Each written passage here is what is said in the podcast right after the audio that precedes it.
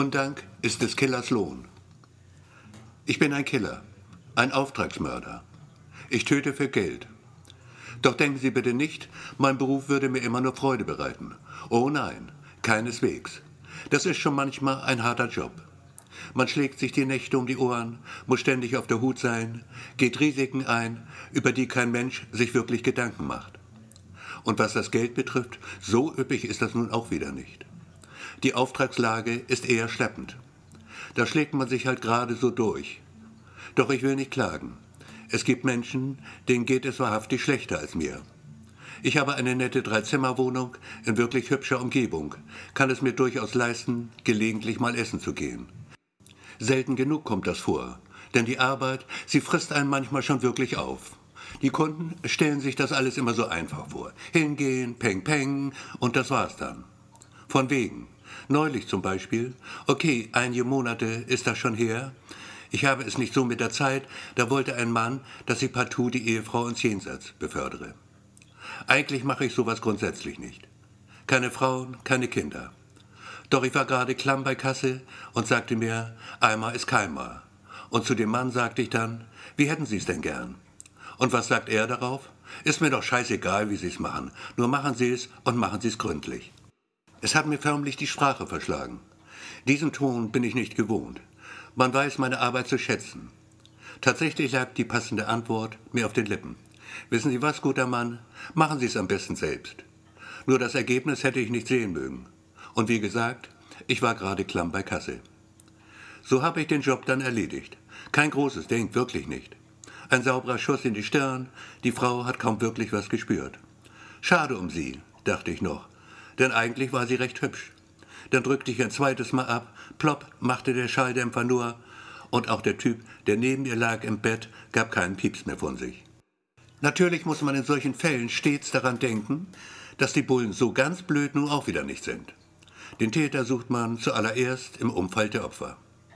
Also stellte ich anschließend die Wohnung auf den Kopf, nahm ein paar Wertsachen mit, klemmte mir ein Bild unter den Arm, das verdammt wie ein echter Picasso aussah.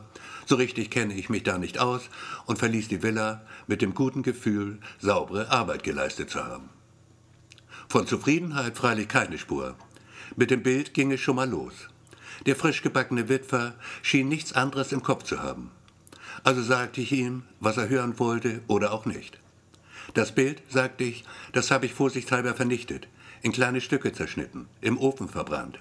Sein Gesicht hätten Sie mal sehen sollen. Ich dachte schon, der kippt gleich vom Stuhl. Selbst die Bonusleiche konnte ihn nicht wirklich freudig stimmen. Stattdessen nur Klagen und herbe Kritik, selbst wenn sie unausgesprochen blieb. Mein bester Mann, ich werde ihn vermissen. Es wird nicht leicht sein, Ersatz für ihn zu finden. Kommentiert habe ich das lieber nicht. Mir nur meinen Teil gedacht. Es gibt halt Menschen, die finden stets ein Haar in der Suppe. Ob ich schon mal gesessen habe? Gott bewahre. Ich bin ein anständiger Bürger. Zumindest halte ich mich dafür. Sie vielleicht mögen das anders sehen. Und das nehme ich Ihnen keineswegs übel. Normalerweise tue ich keiner Fliege was zu Leibe.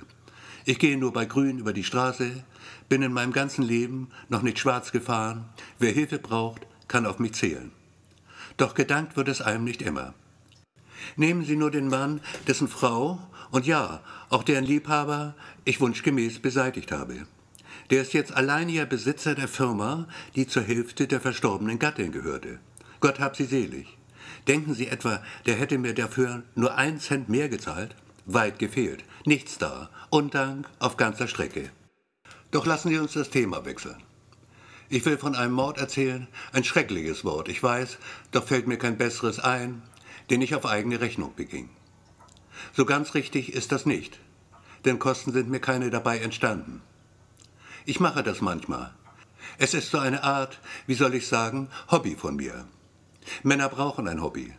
Mein Vater spielte abends mit seiner Modelleisenbahn. Lehrer war der. Die Opfer, auch dies so ein Wort, das mir nicht unbedingt passen will in meinem Fall, suche ich ganz gezielt aus. Es liegt mir fern, so aufs Blaue hinein irgendjemanden um die Ecke zu bringen. Nein, so einer bin ich nicht, das können Sie mir glauben.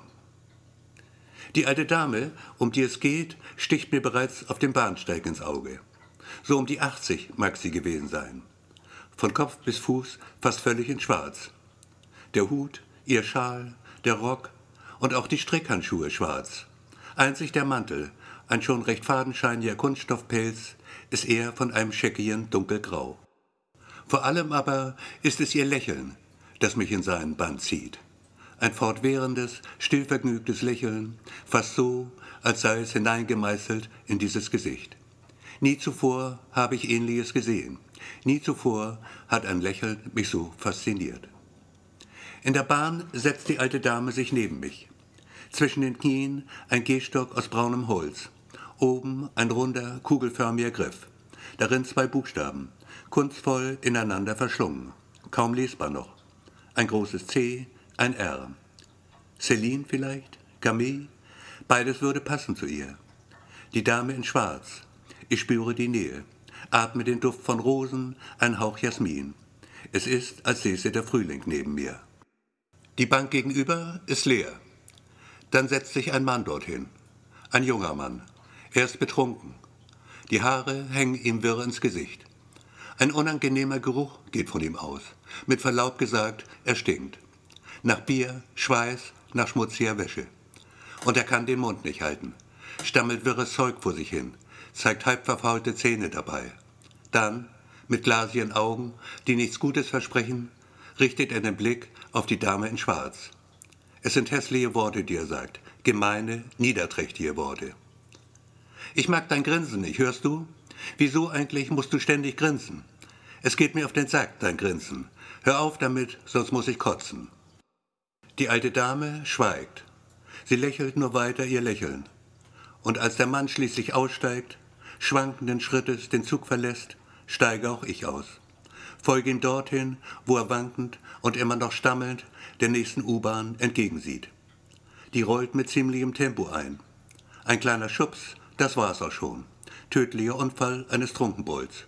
Für die Zeitung wohl kaum eine Schlagzeile wert. Anschließend bin ich essen gegangen. Nach langer Zeit mal wieder. Denn es gibt Tage, an denen man rundum zufrieden ist mit sich und der Welt. Ein großes Steg habe ich mir geleistet, schön blutig noch. So mag ich es am liebsten. Dazu habe ich ein Glas Wein getrunken. Mache ich sonst eigentlich kaum. Als die Rechnung kam, war ich dann doch ein wenig geplättet. Nicht über den Betrag. Nein, darüber nicht. Nur, meine Brieftasche war weg. So ein Aas, dachte ich kurz. Denn gestohlen konnte sie nur eine haben. Die Dame in Schwarz. Böse aber, so richtig böse, konnte ich ihr nicht sein deshalb. Beim besten Willen nicht. Ich ließ halt anschreiben, absolut kein Problem. Dann ging ich heim und schaute mir meinen Picasso an. Irgendwann, so leid es mir tut, werde ich ihn wohl doch verkaufen müssen. Denn Killer, leider Gottes, kriegen keine Rente.